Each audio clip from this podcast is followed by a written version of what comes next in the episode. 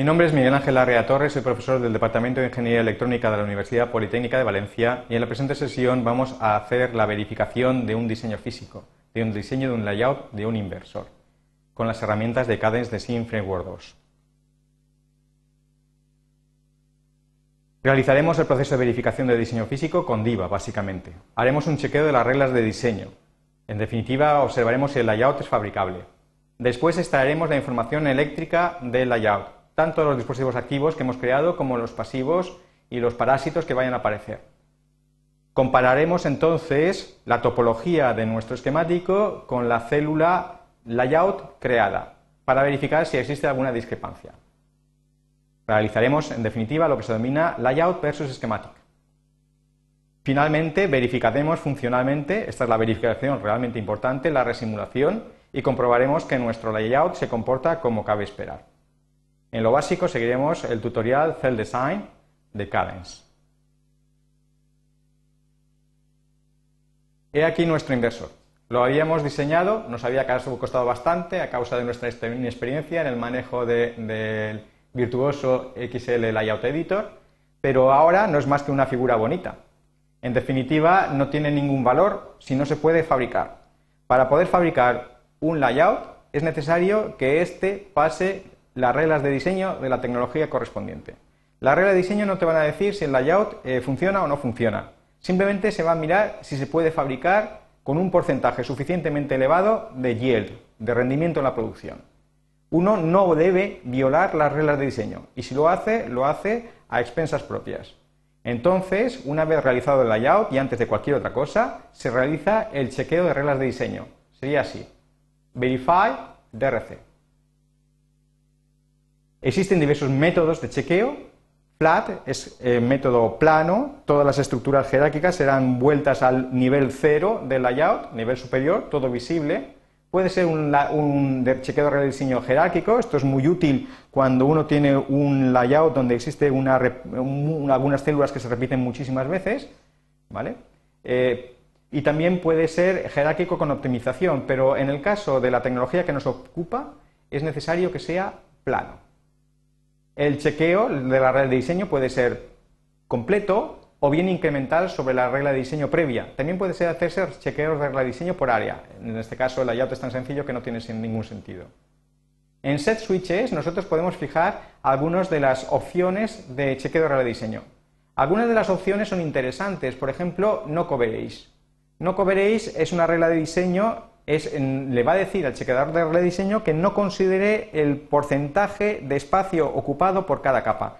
Hay determinadas capas, por, ejemplo el silicio 1, por ejemplo, el metal 1 o el metal 2, que dentro de un circuito integrado deben de ocupar un determinado porcentaje del área total, si queremos que el proceso de grabación se realice como Dios manda. Bueno, pues normalmente eso se realiza cuando tienes el chip finalizado eh, e incluyes eh, eh, capas extra, capas DAMNI, por ejemplo, rectángulos de metal o de polisilicio, para cumplir esa regla de diseño. Pero cuando yo estoy diseñando el núcleo de un circuito y estoy en el proceso de ir creando el layout, esta, esta regla de diseño, el cubrimiento, no tiene ningún sentido. Por eso vamos a optar por no coveréis. En Rules File deben de estar la regla de diseño de Diva. Diva es la herramienta que en este caso vamos a utilizar con Cadence. Existe otra como Asura, más potente, pero Diva está muy bien. Y aquí está la biblioteca de la regla de diseño. Si yo hago OK, se ejecuta el chequeo de regla de diseño. Las violaciones de regla de diseño aparecen aquí. Efectivamente, Total Errors Found, lo que significa que el layout está bien diseñado. Mm, a veces, a veces eh, el chequeador de regla de diseño nos da mensajes de violaciones de reglas fantasma y entonces conviene cerrar la vista layout y volverla a arrancar. Esto es eh, el, ABC del, diseñador. El chequeo de diseño se refiere no solamente a las reglas de diseño más obvias, que son las dimensiones, por ejemplo, de una capa, la separación mínima de otra, el solape, sino que también realizan otros tipos de chequeos. Chequeos, por ejemplo, de reglas eléctricas. En definitiva, de ver, por ejemplo, si se están cortocircuitados los terminales de entrada o salida. E incluso la interpretación del layout. Porque las reglas de diseño, por ejemplo, que afectan al pozo, no son las mismas cuando el pozo se dice que es caliente, esto es, cuando está flotando, no está conectada a la alimentación más elevada, esto es un pozo N, eh, a través de un contacto de pozo, o es frío, en cuyo caso que sí, que es nuestro caso, sí que está conectado a, ese, a, ese, a esa alimentación. Vamos a ver algunos de estos ejemplos. Por ejemplo, vamos a introducir una violación a propósito. Me voy a acercar aquí y voy a meter un cachito, un cachito de polisilicio para ver qué es lo que pasa. Hago R de rectángulo.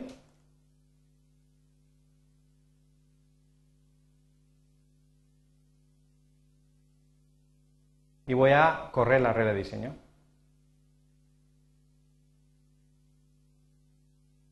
Verify DRC. Y efectivamente emergen violaciones. Cuando hay violaciones, con Verify eh, Markers Explain, puedo aplicar en esta capa, que es una capa de error, como cualquier otra de dibujo, y me aparece el motivo. Efectivamente me dice que la separación mínima entre polisilicio y una difusión debe de ser mayor que 0,2 micras. Aquí aparece otra violación. También se puede utilizar Verify Markers Find.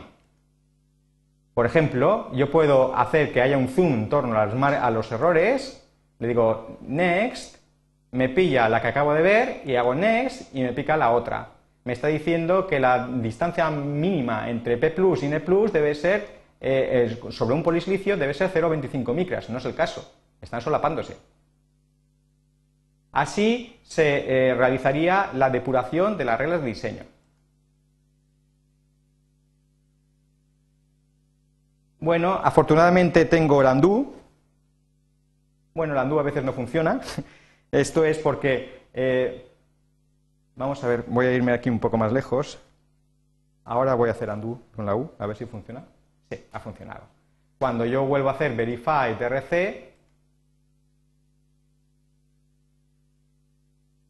la regla de diseño en principio debería desaparecer. A veces hay que refrescar la pantalla. Hago la F y efectivamente por ahí, o control R, control R y desaparece la violación.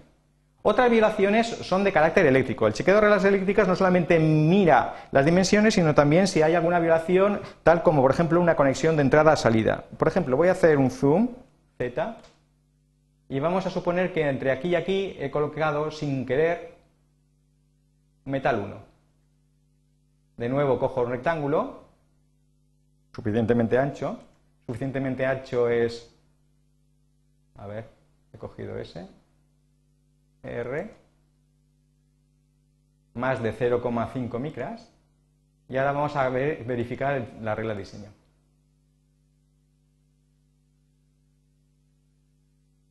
Y efectivamente queda marcada. Si hago verify markers find,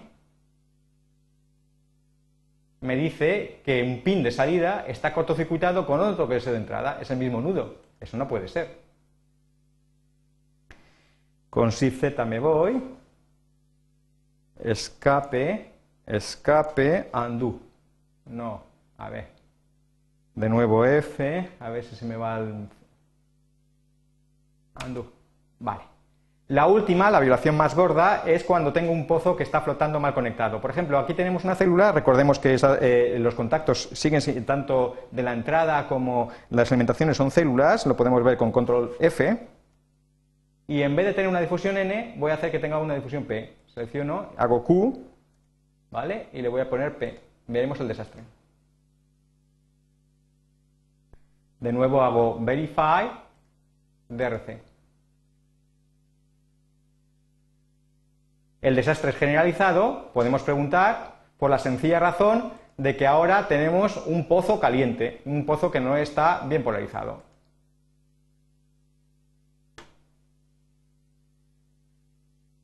Well. ¿Vale? Así pues, en general, en general, el chequeo de la regla de diseño no es simplemente un dibujo como Dios manda, sino que además tiene información de carácter eléctrico. De hecho, la regla de diseño no son solamente esa relación de anchuras mínimas, separaciones mínimas, son las capas que puedo utilizar, es la unidad de la base de datos, También son las normas referidas a evitar el HAP, por ejemplo, el número de los contactos de pozo y sustrato por, distancia, o también a aspectos tales como, por ejemplo, las protecciones frente a descargas electrostáticas. Son muy extensas y es necesario disponer de la documentación asociada.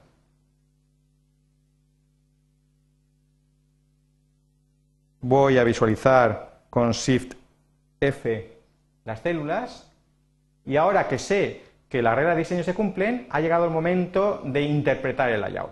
¿Cómo interpreta el layout el programa? El programa se domina de extracción e interpreta el layout extrayendo la conectividad de las diversas capas. Por ejemplo, el nudo este polisilicio está unido al nudo de metal 1 que tiene el nombre del pin in a través de un contacto. Por ejemplo, donde rojo cruza verde hay un transistor y si está dentro de P será un transistor tipo P. Donde rojo cruza verde habrá un transistor tipo N, la puerta, ¿vale? Y como está dopado por N+, será un transistor tipo N.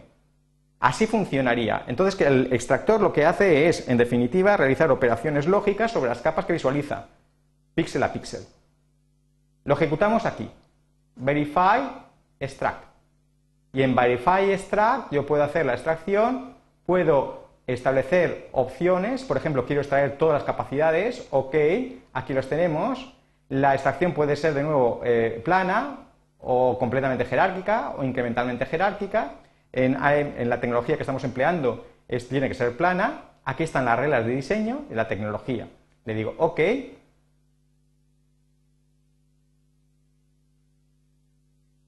Y debemos de haber creado la estructura jerárquica. Por cierto, no sabía si había salvado. Supongo que se había salvado el proceso. Vamos a ver el resultado voy a minimizar layout y efectivamente me ha aparecido una nueva capa que se llama extracted.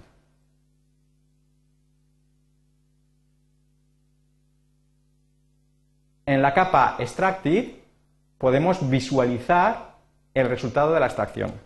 Esto que vemos aquí es algo parecido a un layout, solo que es, eh, pues, eh, esa, esa apariencia es del todo superficial.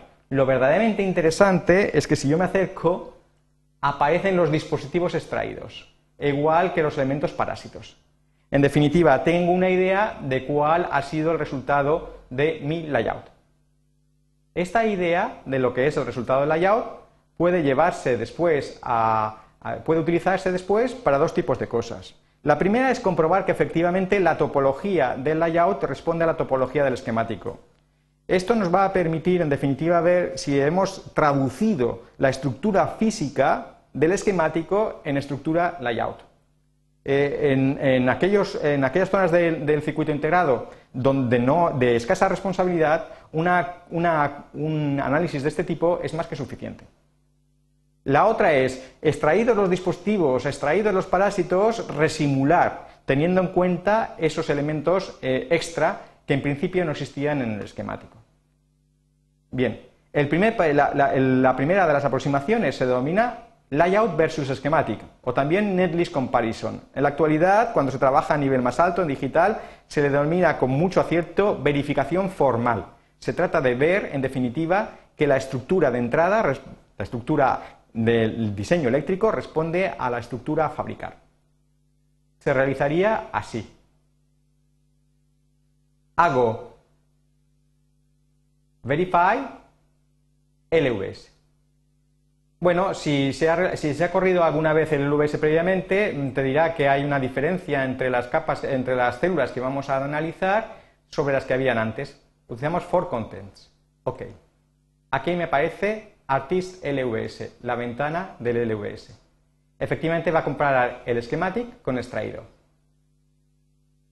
Bien, ahora bien, existe un pequeño problemilla. El problemilla consiste en que nuestro esquemático original tenía un parámetro, un parámetro CDF, no unas dimensiones específicas para la anchura del transistor tipo P, WP, y la anchura del transistor tipo N, WN, a pesar de que tenía un valor por defecto. Entonces, yo necesito que esas anchuras tengan un valor determinado, y eso me va a, implicar introducirlas a través de la instanciación del inversor símbolo. Necesito un esquemático especial para el VS. Browse me lo he creado aquí, en IMP-LVS. Lo tengo aquí. no es otra cosa que un esquemático donde tengo una instancia, bueno, puedo verla también, no pasa nada. Hago browse, hago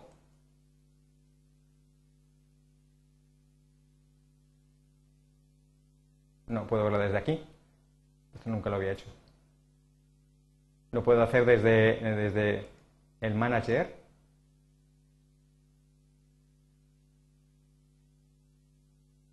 Efectivamente, no es más que la instanciación de nuestra célula.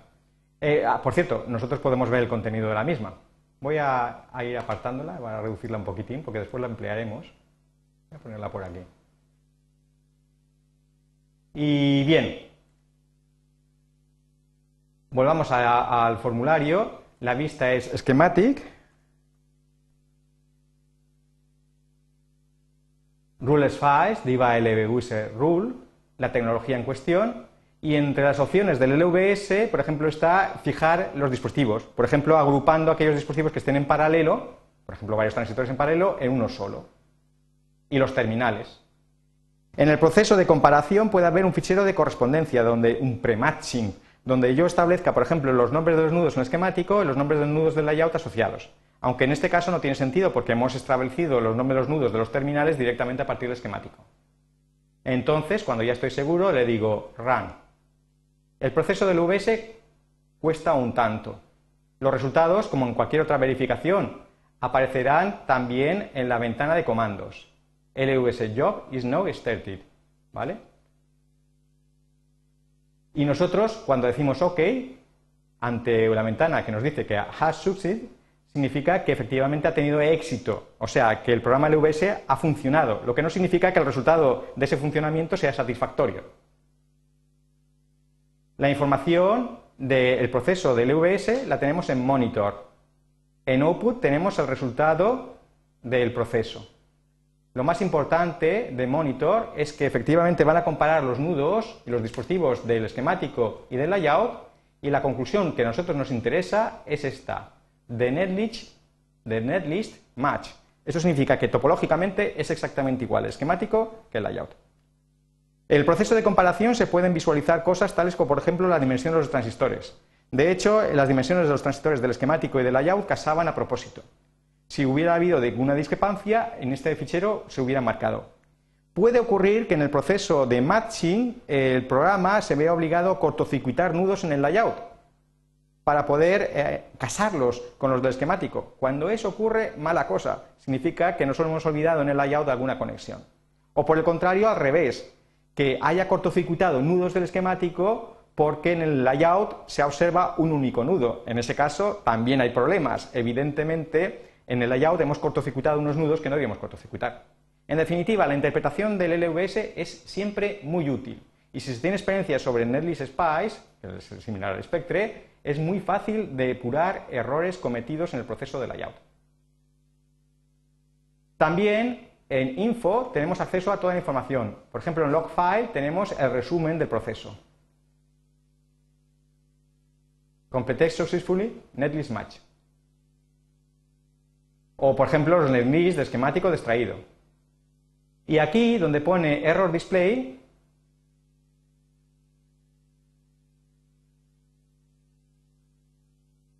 bueno, error display.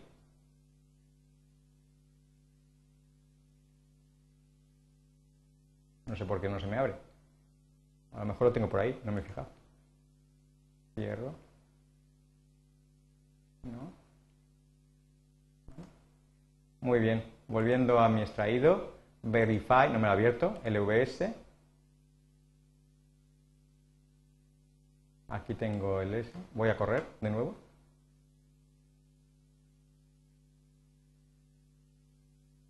Decía que en Error Display puedo mostrar los errores. Efectivamente tengo una ventana parecida a la del chequeo de regla de diseño y yo puedo ir cuando hay errores visualizándolos de uno en uno y además con este filtrado. Pero lo más interesante, si acaso, es el Probeform. En el Probeform yo puedo visualizar y comprobar cada uno de los nudos del esquemático y del layout asociado. Aquí tenemos, voy a bajar esta ventana, voy a mover de aquí.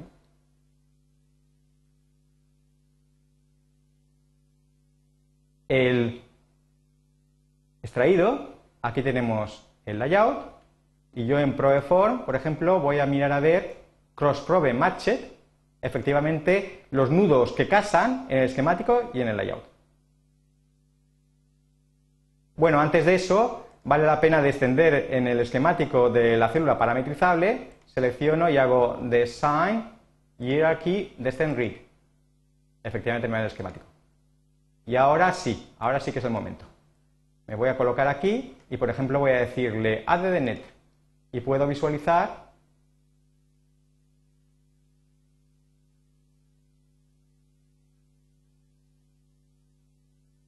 bueno, cuando se deja, el nudo de entrada. Efectivamente, se me ha puesto rosa, aquí aparece de nuevo, le digo a DDNet en este nudo de aquí, cuando pico y hay dos nudos, me aparecen OUT y VD de admiración, escojo OUT por ejemplo, aquí me aparece. En definitiva, podía comprobar la relación existente entre los nudos del extraído con los nudos del esquemático. Y eso también podía hacerlo para los dispositivos, o ver los nudos asociados a un dispositivo, o los dispositivos asociados a un nudo. También incluso puede hacer probe sobre el extraído eh, sin necesidad de ver el esquemático, single probe add. Y ahí podría ver efectivamente cómo se extraen las conectividades entre los elementos del layout. Muy bien. Por último, con remove all, remuevo, elimino todas las puntas de prueba y puedo volver a mi extraído.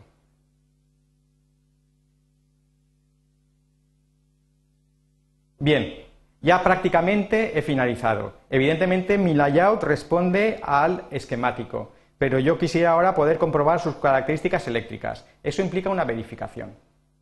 Para ello tengo preparado un test bench especial, este de aquí. Este test bench es similar a un test bench de los que utilizamos para simular un, eh, esquemático. En este test bench hay dos instancias del mismo inversor. En principio, las instancias yo puedo seleccionar y botón central, perdón, escape, ah, le doy al botón central, me deja, y hago read, y vemos que automáticamente el software reconoce como eh, vista asociada a este símbolo schematic, aunque haya más. Y me mete en él. Y en Design, Hierarchy, desde eh, Return to Top, vuelvo al anterior. Ah, lo interesante para mí es poder visualizar el comportamiento del esquemático y el comportamiento del extraído a la vez. Esto no puedo hacerlo en principio en este test bench. No puedo seleccionar en cada uno de los inversores la vista que lo representa con prioridad. Para poder hacerlo necesito crear un fichero de configuración. Un fichero de configuración no es otra cosa que un fichero que rastrea una estructura jerárquica y va dando contenido a las diversas instancias, según proceda. Para ello vamos a crearlo. Me voy al Library Manager me coloco aquí, fijémonos que ha creado una basura por aquí, eh, y selecciono File, New, Cell View, y cojo Hierarchy Editor. Me va a crear una vista config. Esa vista config va a personalizar la visión del tope de la jerarquía que va a ser int ptb2. Le digo OK y me abrirá dos ventanas. La primera en la primera yo definiré cuál es la template, o sea, la pista, el rastro eh, de, vistas de las células y su orden de prioridad. Para ello vamos a utilizar useTemplate, la de la simulación, que es Spectre. Estos son el orden en la, la lista de vistas de acuerdo al simulador Spectre. Significa que en principio cuando, por ejemplo, tengo una vista del tipo CMOS SCH, tiene prioridad sobre la vista esquemática. No es el caso. Por último, la última representación posible, Spectre. Le digo OK. Y aquí, aquí tengo la visión de mi estructura jerárquica. Si hago View Tree, tengo una visibilidad de la estructura jerárquica similar al gestor de proyectos de ORCAD, exactamente igual y observo las dos instancias del inversor P y las dos representaciones esquemáticas. Yo puedo seleccionar la segunda de ellas, por ejemplo, botón de la derecha, y digo set instance view, quiero la versión extraído.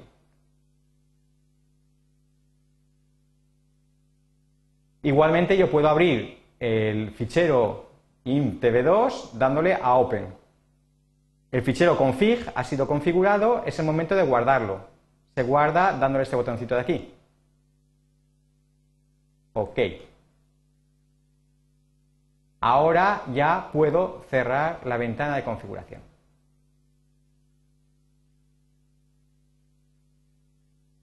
Sigo teniendo aquí un esquemático, el esquemático original. Voy a cerrarlo. Y volviendo a Library Manager, voy a abrir la vista config. Config, en definitiva, tiene una naturaleza psicótica. De una parte es la configuración de la jerarquía y otra cosa es cómo interpretar TopCell. A mí me interesa cómo interpreta TopCell. No hace voy a editar la configuración, esa ya está hecha y está bien hecha. Le voy a decir OK. Observamos el mismo esquemático aparentemente, pero en el título de ventana se observa que lo que tenemos es la vista config. Es esto lo que voy a simular. Ahora tiene sentido el nombre del nudo que he dado. OTSCH se corresponde con el inversor esquemático, OText con el inversor del extraído. Lo había pensado ya con anticipación. Y de hecho, se puede comprobar. Doy al botón de la central y digo read. A ver si me deja. ¿Y qué extrae? El extraído. Mientras que sí, a ver, no he vuelto a tope de la jerarquía. ¿Lo he cerrado sin querer? Bueno, no pasa nada, lo vuelvo a abrir. Aquí de nuevo tenemos la jerarquía. Bueno, hay que hacer design save por si acaso, no es el caso. Fijémonos, por tanto, design hierarchy descend read, que en este punto lo que tendría sería esquemático, y ahora voy a simular. Para eso voy a aprovecharme que tengo un perfil de simulación preparado. Hago Tools, Analog Environment, y aquí en el Analog Environment yo puedo hacer sesión, load state, cargo el, entorno de simulación, OK, el estado de simulación y ya estoy preparado. Bastaría con hacer netlist run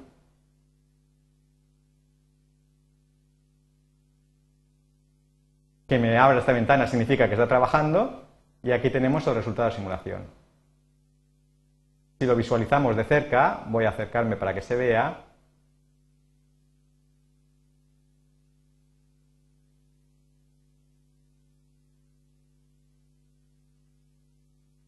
se observa que el comportamiento de la versión extraída difiere de la esquemática. Y por cierto, difiere a mejor. Es más rápido el extraído que el esquemático. La razón es porque en Cadence los esquemáticos, los símbolos que aparecen en los esquemáticos tienen ya incluidos parámetros que estiman a priori determinados parásitos y en esta estimación ha sido pesimista.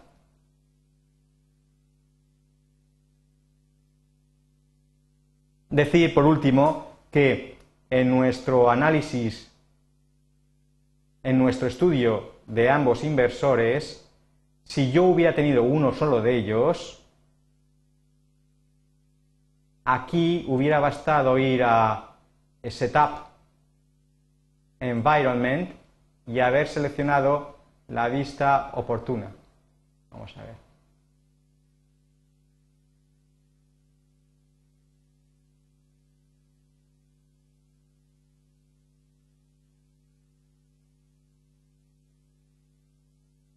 Bueno, pues no. Design no, Aquí no. Pues no, me he equivocado. Efectivamente no puedo hacerlo desde aquí. Es un error, lo siento. Con esto he terminado el proceso de verificación de mi esquemático y la obtención de resultados. Muchas gracias.